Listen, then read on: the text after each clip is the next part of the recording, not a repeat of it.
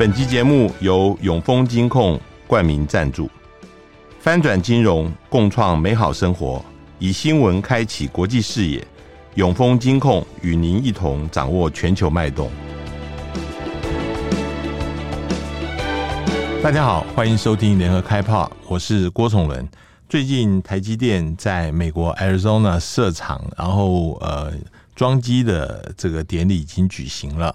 那美国总统拜登也去参加，在台湾引起很多的关注，尤其是对于呃将来会不会台积电逐渐的呃去台化这个问题，呃是大家很多在讨论的。我们今天特别邀请到台大政治系的博士，也是电子时报的总编辑，呃巫凌祥到我们节目跟我们来谈这相关的问题。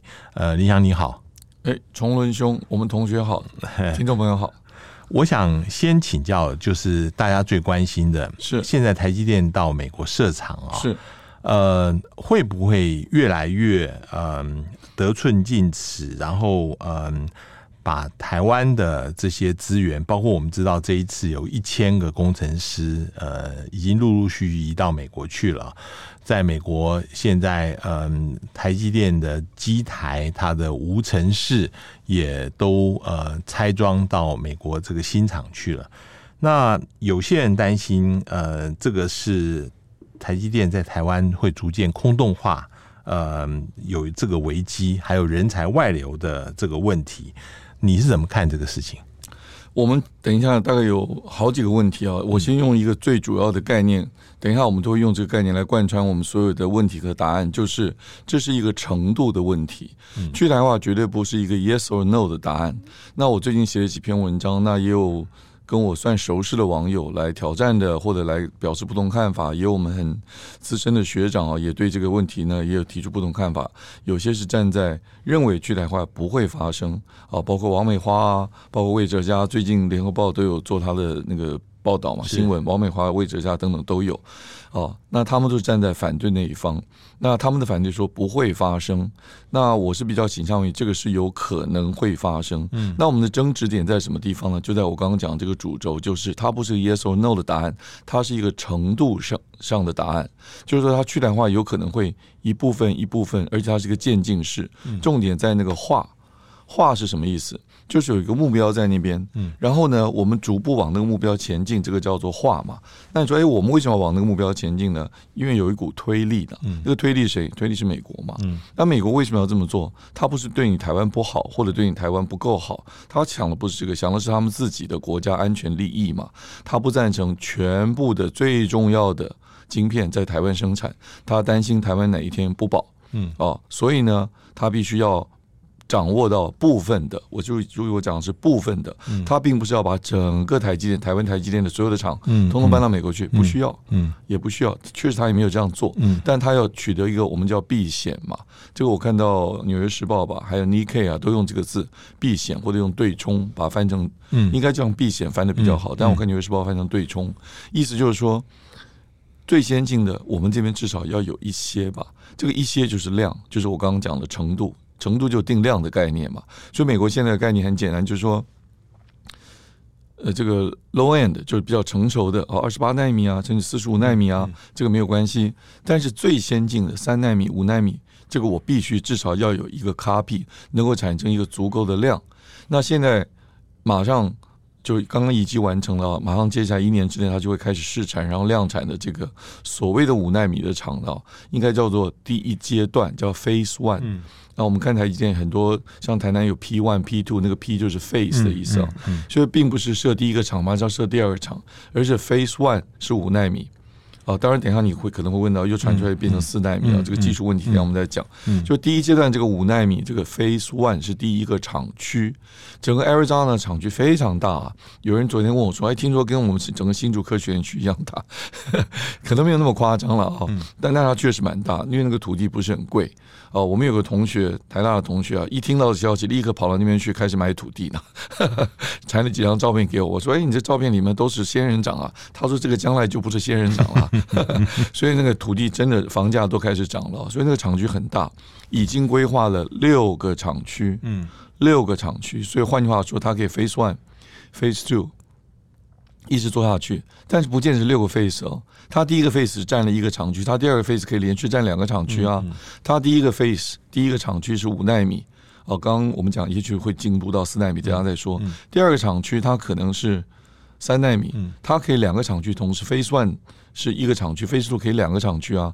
这个进度呢，从我们看到联合报非常精准的报道，经济日报简直像连环小小说、连环图画一样，哇，一一阶段一阶段报道，我们就觉得，哎，美国人的要求怎么越来越快，步步进逼？很多都是两年、三年、四年以后的事，他现在就提出要求，而且很多都是媒体先揭露，由此传言，台积电不置评，苹果不置评，等不置评，哎，过了几天之后，他就成真了，就从。白宫的官员口中说出来，就从昨天的移机典礼的典礼上的很多的众星云集这些科技界的大佬嘴里就说出来了。所以我们的感觉，回到你刚刚的问题，真的有一种美国步步紧逼，他在推动推动他自己的国家安全，但产生的共伴效应就是台湾在半导体这个产业链里的地位好像慢慢被削弱了。啊，但我要再强调一遍，绝对不是整个台积电搬到美国去挖空，没有到那个程度。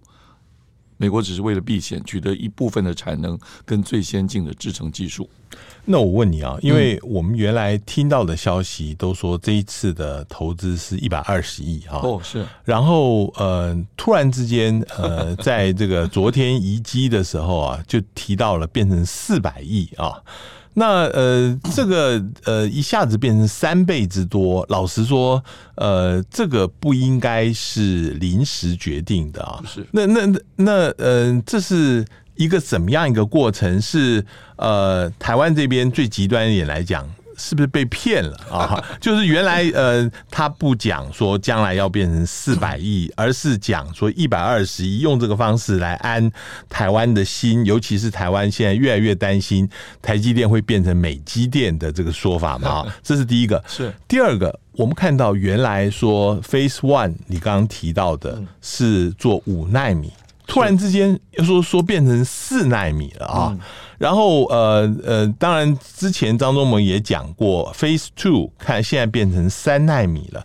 老实说，呃，美国希望有高阶的晶片，这个是呃大家也都可以谅解。但是台湾的领先的优势是不是还能够继续保持？尤其是呃，美国现在开始做三纳米了，那台湾这边是不是做得出二纳米乃至一纳米？这个技术的推进会有这么顺利吗？你觉得？好，我先回答第一个问题啊，一百二十亿是原来在二零二零年五月十五号台积电宣布用一份新闻稿，所有的听众朋友啊，现在上网去查都可以查到这份新闻稿。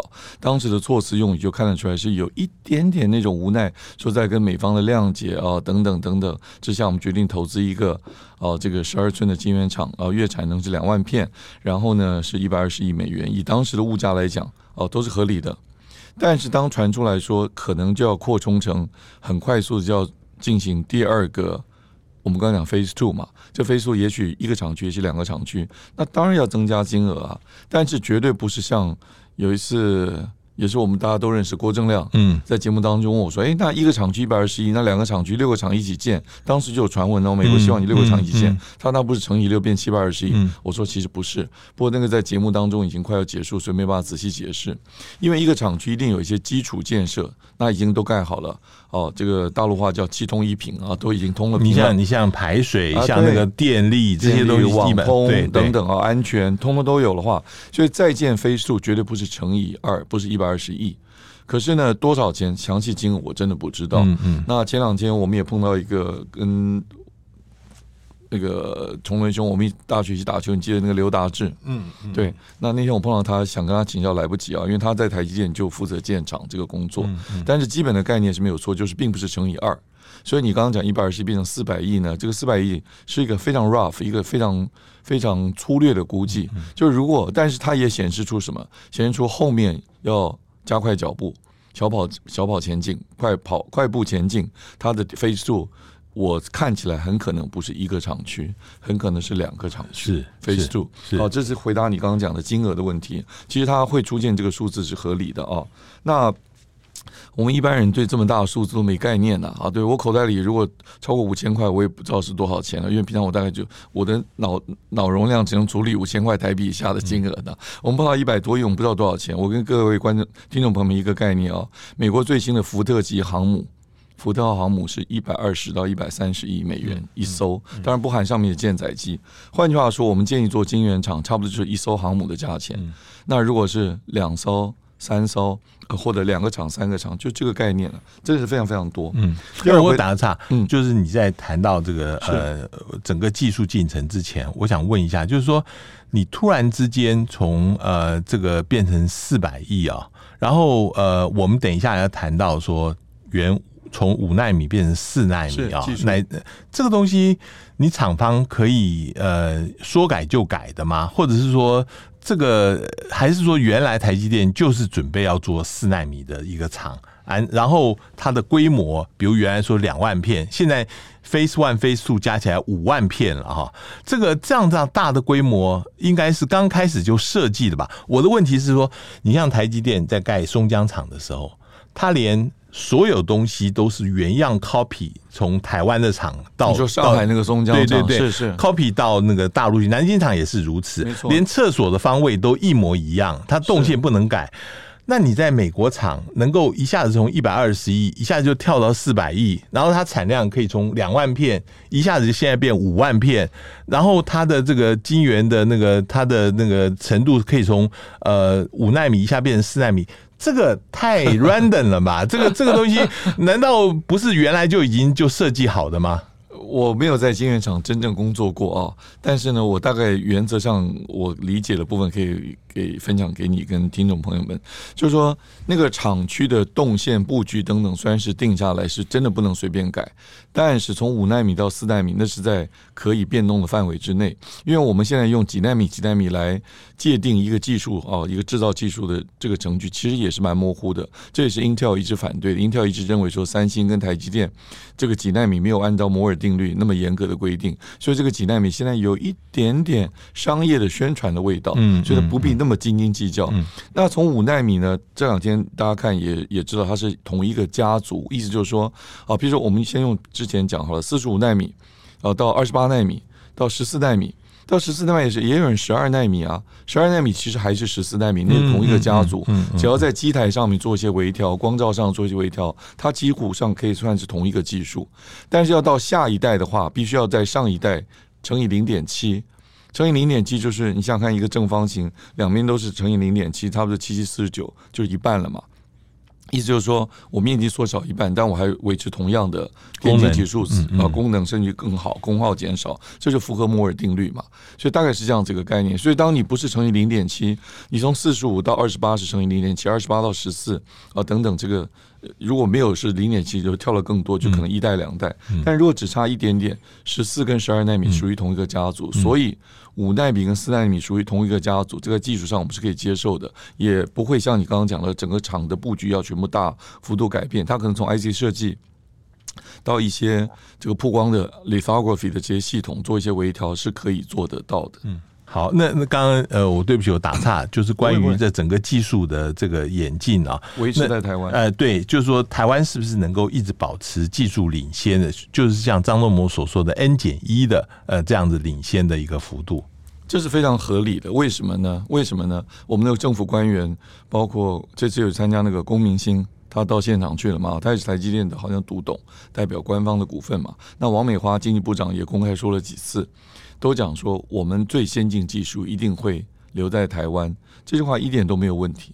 他只是没有说我们会独家留在台湾。嗯，对。那我们最先进技术一定先在台湾，这也合理啊。为什么？因为先进技术开发要成功，一定在台湾是最容易开发成功的。因为台湾有最多的研发的工程师，几千名。哦，像我有些学弟学妹，现在已经在做两纳米的各种材料，各种已经在准备当中了，而且准备不是现在才开始准备。我大概是一年多以前碰到我一位学妹哦，台大材料所的博士哦，他说他已经在里面做这个两纳米做了大半年了，嗯，所以到现在来讲，已经大概一年半的时间了，很厉害哦。换句话说，最先进的技术在台积电先开发出来，这是必然，而且是必要的。你不可能把最先进技术拿到美国去，在美国开发，你的效率就很低嘛。所以最先进技术一定在台湾，在台湾开发出来之后，也会留在台湾没错，但是也会 copy 一部分给美国。就你刚刚讲的 N 减一，N 减一是很自然，因为我们先开发出来，然后才给美国嘛。在给美国过程的时间当中，两年。两年半这个时间差当中，台积电还在 moving forward，还在往前继续进步更先进的技术。但是将来更先进技术已经不在这个几纳米了。嗯，那个 Intel 大概已经看出来，大概到一纳米就有物理极限做不下去。他们先用 I 就十的负十四方那个尺寸来当做一个标准。I 啊，就 A 英文字母 A 上面一个小圈嘛。那个 A I 台积电或者 Intel 认为说大概到一点七就是很极限了。所以接下来的技术。不会集中在几纳米这个萎缩上面，会集中在其他的所谓的什么封装啊，先进封装。台积电现在先进封装，我有个朋友在那边上班，不是在新竹，在桃园，已经如火如荼的在做这个先进封装，也能够增加效率，减少功耗。那这个就不在几纳米上面萎缩，而是在三 D 堆叠封装、立体的封装啊，更先进小晶片技术啊，这些台积电也会在台湾最先把它发展出来。绝对比 Intel 早，绝对比三星早。嗯，但是它发展出来之后，我们就要密切观察，美国会不会将来开口说，请你把这个技术也 copy 一份送到美国来。嗯，那仍然符合我们官员讲的，台湾先开发，嗯，台湾也最先进，但是美国得到一份 copy 来满足它的所谓的避险的这个需求。嗯，那现在就是说，呃，在 Phase One 跟 Phase Two 啊。将来它的产能可以达到每个月五万片，这个占整个台积电先进制程哦百分之十八啊。呃，美国方面是说，这已经可以满足所有美国先进晶片的这个需求了啊。呃，是不是这样子？就是呃，未来台积电在美国发展的极限了，也就是满足到美国的所有的先进晶片的这个需求，呃。应该就是未来台积电所谓这个美国化的这个呃上限，绝对不够。嗯，我们把几个数字，因为我们刚刚节目一开始我就讲哈，这是一个程度、一个刻度啊、一个定量的问题。呃，如果仔细去看《经济日报》或者是《联合报》非常精彩前面的报道，提到王美花最早用这个量的概念来驳斥外界去台化的这种忧虑，他当时用的数字是台积电现在一个月是两百万片。嗯。而 Arizona 呢，一个月不过两万片，嗯，所以他说不过百分之一，所以大家不用担心。那这个是偷换概念啊，我倒不是批评王美花，偷换概念是我们学术界常讲的话啊，叫就是说这个概念不对的，因为我们担心的是最先进的技术是指那个 quality 质量，那你先用数量来安抚我，这个不对，要换概念。然后我们再看这个数字对不对呢？王美花说台积电一个月两百万片，Arizona 不过一个月才两万片，所以不用担心。可是。崇文兄，你刚刚给我数字是什么？已经变成五万片，五万片，百分已经不是百分之一了，百分之二。所以，我们仔细看过去，这真的是急急烽火，很快速的从百分之一、百分之二、百分就变越来越多了。嗯，可是我刚刚仍然回答你，其实到百分之八仍然不能满足美国最先进的这些最对于最先进晶片技术的要求的量。我们看这次那个仪器典礼。哦，台上真的灌溉云集，中间当然是拜登嘛，拜登嘛，看到张忠谋，看到魏哲家，看到刘德英，连我们平常在科技界采访就那个神一般的大佬的神一般存在的大佬苏姿丰，嗯，还有黄仁勋站在最边边角落啊，嗯、对不对？他们平常是都是怎么讲头牌明星，今天只能做配角，站在最旁边。他们这两家公司，NVIDIA 跟 AMD，还不要讲 Cook。美国那个苹果，苹果，他们要的量绝对不能靠 Arizona 一个厂就满足，是不可能的。他们那边去只是背书，所以一定还需要台湾提供足够的高阶的量。所以从另外一个方面来讲，其实台积电，嗯，除了美国政府的压力，另外一个它也要满足美国顾客的需求。像你刚刚提到，呃，库克、呃，苏之峰这些人，他们现在听说都下单，而且指定要 Arizona 厂来生产的晶片啊，这就变成呃，一下子逼的台积电是不是就是要扩充？呃，用这个方式。来这个满足客户的需求呢？我觉得不至于。为什么呢？我刚刚讲，你刚刚讲 Cook 代表苹果，黄仁勋代表 NVIDIA，苏志峰代表 AMD，我们就讲这三个客户就好。哦，以前华为是很大的客户，后来被美国禁了以后，华为就没有了嘛。哦，我们就讲这三个客户，他们所需要最高端先进晶片，大概就是五纳米、三纳米，就是他们要的。光靠美国那个厂是绝对不行的。嗯，那需要的量一定要靠台湾的。呃，台南啊，十八厂啊，这些才能够提供。但是你刚刚的忧虑是什么？说他们已经承诺了的，在公开场合承诺说，我们将来都会在这边下单呢、啊。但他并没有说，我们所有的单都要在这边下。他所有单在这边下，就会排队等待，那绝对是不够的。所以台湾一定要支援。但是会不会因此台积电就像你刚刚讲的，有一个压力？因为你美国客户都指定我要美国那个，不会，因为美国的客户啊，世上世界各地的这个 design IC design 或者 fabulous 的客户，就是无晶圆厂的 IC。设计厂商这些客户的都会指明说你在哪个厂，有时候有点邪门啊，他会要求你就在那个厂的那个 face one 那个机台啊，不要换啊，嗯，因为他一换他奇怪就是不知道什么参数动了就不行，嗯，就像你刚刚讲的，我们在上海的松江在南京建厂的时候，都要求所有的图纸都跟台湾一模一样就好，不要创新，这个地方不用创新，越稳健越好，所以美国那个厂没有无法满足，所以他真的要在那边下单也不行。另外再给你一个背景啊，不是在那边金源。制造完那个 wafer 出来就好了，后面还有什么？还要切割啊，变成真的小小一颗一颗，叫做 die，就死亡那个字 die，那个裸晶嘛，然后再把它做封装，然后还有测试，这些工作在美国如果不能满足，他怎么办？他得坐飞机，这些裸晶片得坐飞机回台湾。所以你有没有注意到？我也建议联合报这两天去访问一下日月光，我们这些封装大厂，问他怎么配合美国这个。哎，这个就是我接下来的问题，因为 因为其实王美花在解释的时候是说。其实台积电它要发展需要有一个生态系统啊，这个生态系统其实在美国很难完全建立起来。最好的方法、最好的环境还是在台湾。所以我的问题是你现在要到美国，甚至将来还要到日本、在新加坡、在德国要开始都要建厂的话，台积电要怎么样子来构筑这个生态系统？它的其他的配合厂商要怎么做呢？很难。你你这个你这个节目有谁在听吗？我可以透露一点，外面完全不知道，没有任何新闻发布的事情啊。我最近接到了，我能不能讲？我最近接到一个美国非常重要的律师事务所的朋友来跟我洽询，要拜托我帮忙。那我我只能讲一点点，就是说，他就说那些为什么台积电来了，其他的所谓生态系的其他的供应链厂商为什么都不来？嗯，他问我可不可以帮他忙，你就懂了。嗯。嗯王美华说：“呢，生态系要建立，不是谁去主动建立。什么叫生态系？我们想象热带雨林，哎，我们屏东有热带雨林啊，呃，亚亚马逊、哎，那个中南美也有热带雨林啊，对不对？各地很多地方都有雨林，对不对？它这个生态系是自然长成的。”怎么自然长成了？就在过去全球化的过程当中，就张忠谋这里讲的自由贸易，地球是又热又扁又平，什么对不对？它自然长成的，不是你希望建立就能建立。所以台湾的热带雨林、台湾的半导体的生态系，跟在美国的生态系，它长得是不一样的，因为要符合当地的给定的这些条件。那这个生态系，美国当然希望也在美国能够 copy 一份嘛。所以它只是先压力到了台积电，希望这个压力能够传导。下去，让台积电相关在台湾搭配的大概有几百家这个厂商哦，不是几十家而已。当然几十家比较大的，但整个加起来，台积电的作为 third party 就配合它的厂商，大概有五百家之多。那也不是全部在台湾，有的是日本厂商啊，有材料嘛，对不对？有些甚至德国厂商啊。所以台积电这个所有的，因为台积电在那边设厂，这些其他相关的厂商会不会都？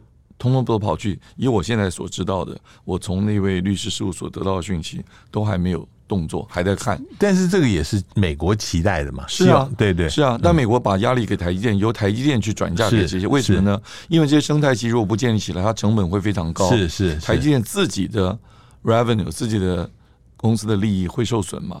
这也是我们不谈股票，但是这对看财务的人来讲，会担心台积电的财务上有这样的隐忧，因为。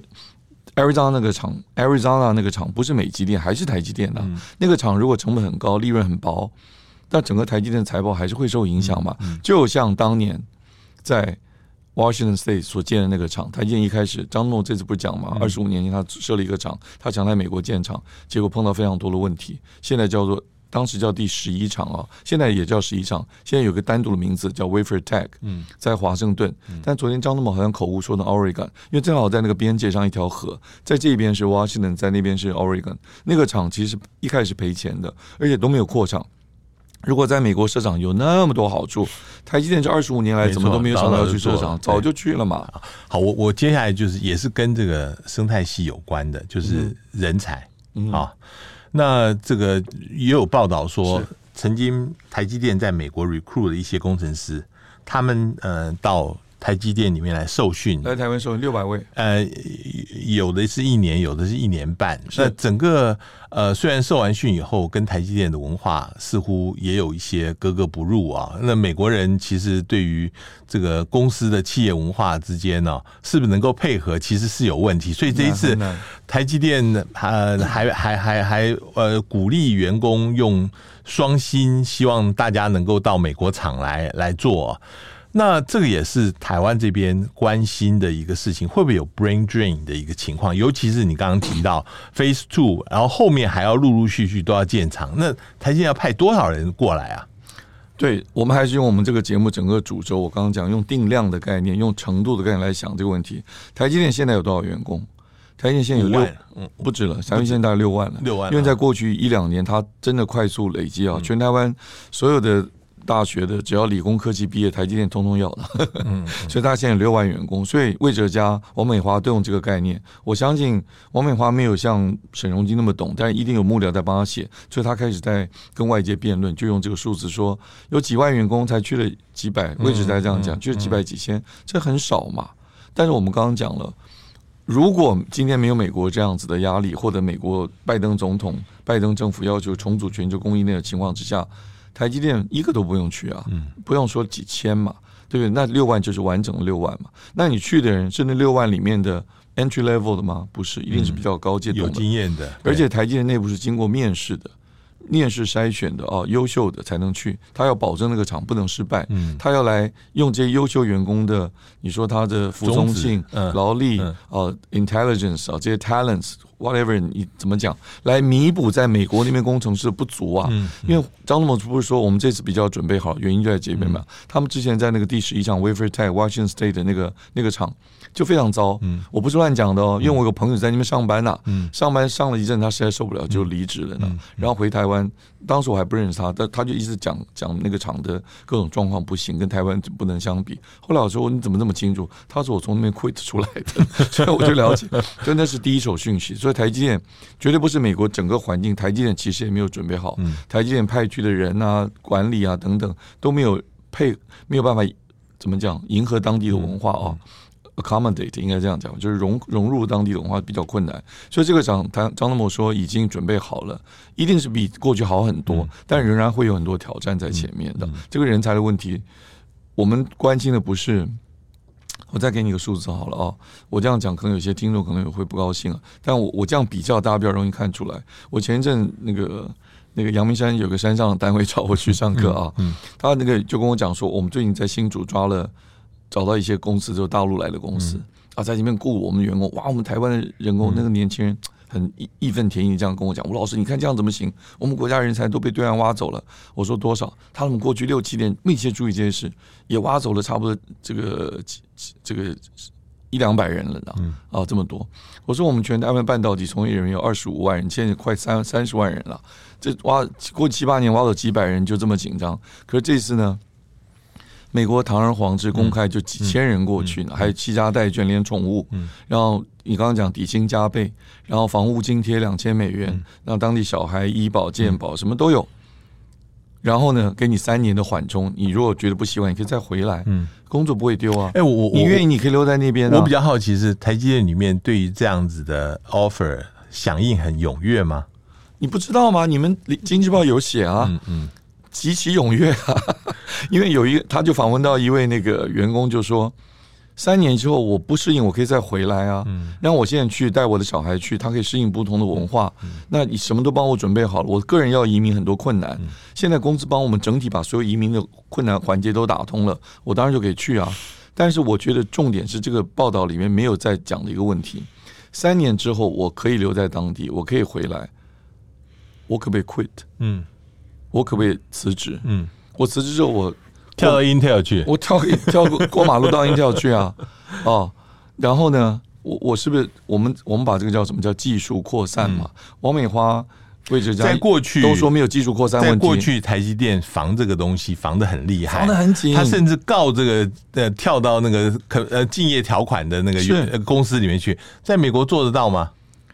当然做得到，法律一定有办法啊。因为很多在驳斥这个去台化的人就说：“哎，我们有这个竞业条款啊，我们有什么专利啊，技术不会随便过去啊。”在所有这个法令的规范之中，你有一样不能规范，就是人有自由工作的权利嘛，对不对？我可以换工作嘛，宪法保障这个权利。所以当人员流动的时候，技术就会跟着扩散。那时间只是拉了比较长，所以我在强调这个去台化的重点，我一直认为不在去台。瞬间会达成，不可能。去台化绝对不可能瞬间达成，但它是化，就它是一个渐渐在进行的。只要那个推动力量不停止，这个化就会继续推动下去。所以呢，你刚刚讲，回到你刚刚讲那个人才，那人才当然不是全台湾的半导体人才去了一大半，不是没有像王梅花讲的不可能。不要偷换概念，我们讲只是这个扩散的过程会持续进行。如果美国真的担心，那你也可以这样讲啊。那去美国的那些人，他如果没有更换国籍。他也可以 quit，跳到中心也是有可能啊。没错，当人员一旦扩散的时候，它就是技术扩散嘛。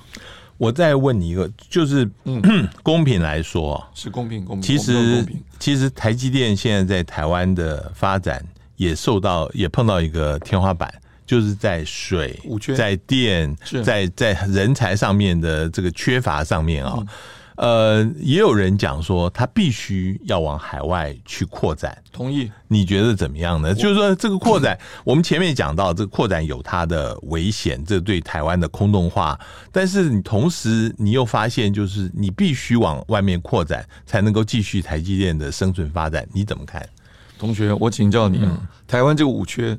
是昨天的事吗？嗯，是去年的事吗？嗯、请问，二零二零年五月十五号，台积电发布新闻稿说要到美国设厂的时候，五缺已经出现了。嗯，台积电有说因为这五缺，所以我们才要去出国吗？没有嘛。那我们刚刚讲的 Washington State 那个 Wafer Stack Wafer Tech 那第十一厂，那是二十几年前的事情了，二十五年前的事情了。那个时候已经看到台湾，台湾。土地面积就那么大吗？怎么会不知道台湾土地不够呢？张忠谋早就讲了，新竹竹科以北没有适合盖这个晶圆厂的土地啊。所以前一阵子选举的时候，不是在说哪里要盖晶圆厂？那举都是选举操作，都是选举操作。对，台积电早就把全台湾土地哪里能盖晶圆厂。规划研究的非常非常透彻，所以高雄那块地一 release 出来，那台积电马上就说要嘛。虽然里面还有很多的困难，所以台湾到底有多少土地盖晶圆厂？台积电很清楚啊。台积电有没有因而就说我们要全球化？有没有？没有嘛。所以真正让台积电走出国门，现在我们是用后果来回头解释前因然后，说啊，出全球化也是对的。但是，可是他之前为什么没有要做这个事？因为还没有被逼到那么那么糟嘛。那人才当然是台湾的人才最好嘛，台积电是第一第一志愿，很多大学毕业都去嘛，全台湾台经交城中山台科大台积台北科大等等这些，只要硕博士台台台积电通通要，全部给台积电。其实也马马虎虎，还不太够嘞。所以说，人才当然是留在台湾。当然，你刚刚讲的五缺都存在，缺电是最严重的问题。其实缺电是最严重的问题，但台积电也有对策啊。去年不是缺电，前年不是缺电，还有缺水，台积电都解决了。他所有用这些解决的方法，都比搬到美国去设厂的成本要低。嗯，这是比较原则，比较利益。所以张忠谋说，自由贸易的时代。所谓自由贸易就是比较利益嘛，在哪里设厂不是贸易而已啦，就全球化的时代要比较利益，在哪里设厂成本最低，我们就去哪里设厂。张忠谋说这个时代一去不回，我同意。嗯，也许不会永远不回来，我们我们人生有限嘛，说不定两百年以后又回来，我不知道，那是我们不在，就暂时现在看不到，因为这个全球化被美国拦住了，美国不希望再全球化，过去他推动全球化，现在他。拦阻全球化，因为对他的国家利益，对他这个维持世界秩序维持者这个霸主的地位利益不利了，所以他要。拜登也讲得很白啊，美国人真的很坦白，他说游戏规则开始改变了，当然是改变游戏规则嘛，这个叫做哎，我们念中有一个叫 bias mobilization，就是我改变游戏规则啊，把偏差放进去，对我就有利嘛，所以美国人讲的也很白啊。嗯，那你觉得现在看起来啊，是嗯。在别的地方的设厂，能够就是复制美国的方式嘛？就是说别的地方，比如说是不是德国、日本、呃、德国、日本，它是不是要提供足够的补助啊？那才能够 compensate，就是这个外面这个台积电现在目前。呃，不断要加上去的成本，那台积电会不会会因为外面设厂成本一定高嘛，比台湾高，嗯，把自己给拖垮了？呃，这你说的，我没这样说。呃，我们听众朋友们，大家在脑袋画一个图啊，在脑袋里画个，全世界真正参与半导体这个产业的只有六个 players，六个玩家。那美国当然就是最主要，因为它设计非常强，它制造非常弱。然后东亚的中日韩台，另外还有一个，在我看就是。呃，比较无足轻重是欧洲，嗯，那欧洲呢，因为他们只关注比较成熟制程，满足汽车制造啊就够了。那真正先进的制程，他们不需要，因为他们没有手机，没有平板，没有电脑，没有云端，没有没有伺服器，这些才需要最高阶的。所以欧洲也提出了一个，他们提出一个十年数位计划嘛，叫 Compass，就是罗盘计划，数年数位十年。那甚至甚至在七八年前，他还成。推出过几乎一模一样的计划，目标什么都一样，更没做到。现在又推出同样计划，那结果美那个欧洲几个大厂都老板都不看好，所以欧洲其实没有这个。就是这个竞赛场合里面，欧洲不在这里面。那中日韩台，美国要去中化，所以中不必讲了。所以美国能拉拢只有日韩台，这就是 Chip 4的由来嘛。那 Chip 4里面的日韩台，大家彼此还有不同的利益。台湾跟韩国是合作的关系吗？还是竞争的关系？当然是竞争嘛。你看三星高丽棒子对我们那种态度，好，不要不要不要说足球篮球输他，这听得很生气，想得很生气。就在半导体上面，韩国也很生气啊，因为他一直跟不上我们台积电嘛。所以我们跟韩国是竞争关系。所以台湾现在能结合的有谁？只有日本。台积电到德国去谈，一定要谈。比方说，我还有个 leverage，你美国不要对我太过分哦，我可以去德国哦。但是呢，我还可以去日本哦。但是德国，我觉得去欧洲可能性比较低，成熟之城比较可能。嗯先进制程，还有大规模的甚至量的合作，更先进的技术一定是跟日本。日本现在提出两个计划，而且日本的法案不像美国法案推那么久，他们一步一步的法案推得很快，然后金额也给得很快。虽然有反对声音，但是可以被压抑住，而且金额也高，比美国要相对来讲要高，给高给的大方。所以日本现在是两个步骤，一个是制造业，啊，一个是设计。那个制造就结合了八家厂商，里面还包括金融机构，成立一个计划叫 Rapidus。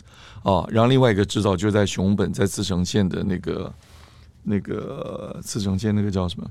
就一个是在熊本，一个在茨城县啊，这两个地方就是做制造。所以日本我觉得是这个整个章法非常清楚哦，法案先推动，然后资金到位，然后呢技术的部分有一个结合哪些厂家啊，有一个计划也都写出来。大家去看这个《经济日报》，其实也都有报道。当然去看日本的 Nikkei 也写得很清楚。然后前天我还。参加了，我不知道这个好像其他报纸报的比较少，但我们电子时报报的很大。就是日本的国会有一个推动半导体进程的一个一个小组，中人知道吗？原来是安倍、麻生太郎加这个甘利明，甘利明对三个人的名字，因为第一个字都是 A 嘛，所以他们叫三 A 党。结果成立没有多久，安倍就不在了嘛，所以但麻生太郎跟甘利明还是非常认真。甘利明本来要来的，临时不能来，就变成用视讯。他讲的非常清楚，他一开讲。就是说，我们要跟美国合作推动日本话叫次世代的技术，就只是两纳米。嗯，美国真的有这个条件哦，日本也有这个雄心哦，因为日本在一九八零年，在一九八八年，它曾经是全世界占全世界半导体产量百分之五十三，十大半导体厂商它有六家，前三名都是他们的，第四名才是 Intel。说日本要恢复有这个雄心，恢复到往日的荣光，有这个期望，而且真的资金也拿出来，还有一些还没有凋零的人才也还在，而且日本的基础。这个科技也很厉害，你看那个诺贝尔奖他拿了多少？从两千年到现在已经拿了十八、十九座了，很厉害啊！所以呢，日本有这样子的想法。安倍虽然不在了，那个甘利明仍然信誓旦旦说我们要做。然后他就问了一个很棒的问题，说：你们台湾会担心我们跟美国合作吗？嗯，诶，很漂亮的问题，对不对？他的答案是说，我们报纸已经登了。他的答案是说，请不用担心，我们这个是一个开放的平台，我们结合了很多日本的厂家，我们也欢迎台积电加入，大家一起来共同推动。这个半导体技术的往前推进，讲得很漂亮，对不对？但这个两纳米，他们定这个目标，我其实最初看到的时候，我有一点点 shock 哦。日本现在连十四纳米都做不出来，或者七纳米都做不出来，现在你要做两纳米，咦？你为什么这么 ambitious？后来我看了内容我就知道，因为他跟美国合作。那因为美美国也做不出来，错。美国其实半导体的设计的技术在实验室里面是全世界还是最厉害的。谁？IBM，IBM 是最早做出五纳米晶片、三纳米晶片，甚至两纳米晶片，它也做出来，但都在实验室里面，它没有办法量产。真正的量产就靠台积电。所以美国跟日本的合作，日本跟美国的合作。哦，可以帮助日本的那个我刚才 Rapidus 那个计划往前推进技术的部分，但真正制造要足够的产能产生出来，包括给汽车、未来车啊、哦、电动车，还有日本还有很多感光元件啊等等，就要跟台积电合作，而且还要做那个我刚刚讲先进封装啊、小晶片技术啊，这个是蒋尚义最最最最新于要推动的这个部分，也是先进技术推动的重要的技术，所以我认为日本是。准备的很不错，那看起来也比较希望台湾跟他的合作也会将来，我认为会越来越深化，越来越广泛，而且跟我们又很近嘛，然后文化也比较相同。日本的工程师确实还还蛮怎么讲，服从性比较高，这跟整个所谓的儒家文化圈有一点关系吧。嗯，我最后想问你啊，是就是说，呃，因为在台湾的股市，台积电的权重比例高达百分之二十七，哈，嗯。那呃，大家都非常关心台积电是不是能够度过这一次的地缘政治的风险啊？你觉得，嗯、呃，经过现在目前呃，移机现在也大概看得出来，台积电在美国设厂的倾向，嗯。呃，我们也看到巴菲特这边又开始买台积电的 ADR 了哈，这个是不是表示从巴菲特跟一些其他的人的投资，是不是可以看得出来，他们对台积电的未来是看好？就是不是已经做过度过最低谷了？这样讲好了哦。那我就回到这个去台化，我们今天这个主题哦，这个去台化，如果美国的推动，希望半导体最先进的技术，甚至于足够的产能都在美国。本土境内让它最安心的话，美国这个推力或者这个力量，同时他也要去中化嘛，他要得到一个完全独立自主的一个产业供应链，或者让他安心的，让他国家安全放心的这样子一个产业供应链，所以美国这个意图就不会停止。美国这个意图为什么不会停止？因为中国也在努力在推动自己的嘛，所以美国。这个推升的意志是来自于中国的压力嘛？那所以观众朋友们或听众朋友们，或者是崇伦兄同学，你就可以想想看，中国会停止吗？中国会不会说好了，我们放弃，我们不再攻了，以后我们都给你们买就好了？不可能嘛！只要中国不停止提升它的国力，提升它半导体的力量，提升它科技的力量，美国就一直会承受这个压力。美国就必须要继续来解决这个问题。它解决的方法就是重组全球供应链。它要重组全球供应链，台湾就会承受到这个压力。台湾承受到这个压力，台积电就会承受到这个压力，这是完全一连串的嘛？最前面大前提不改变，就会这样下去。所以你说台积电现在是不是已经度过了地缘政治的危机？那你就要问说，中美之争是不是已经结束了？没有啊！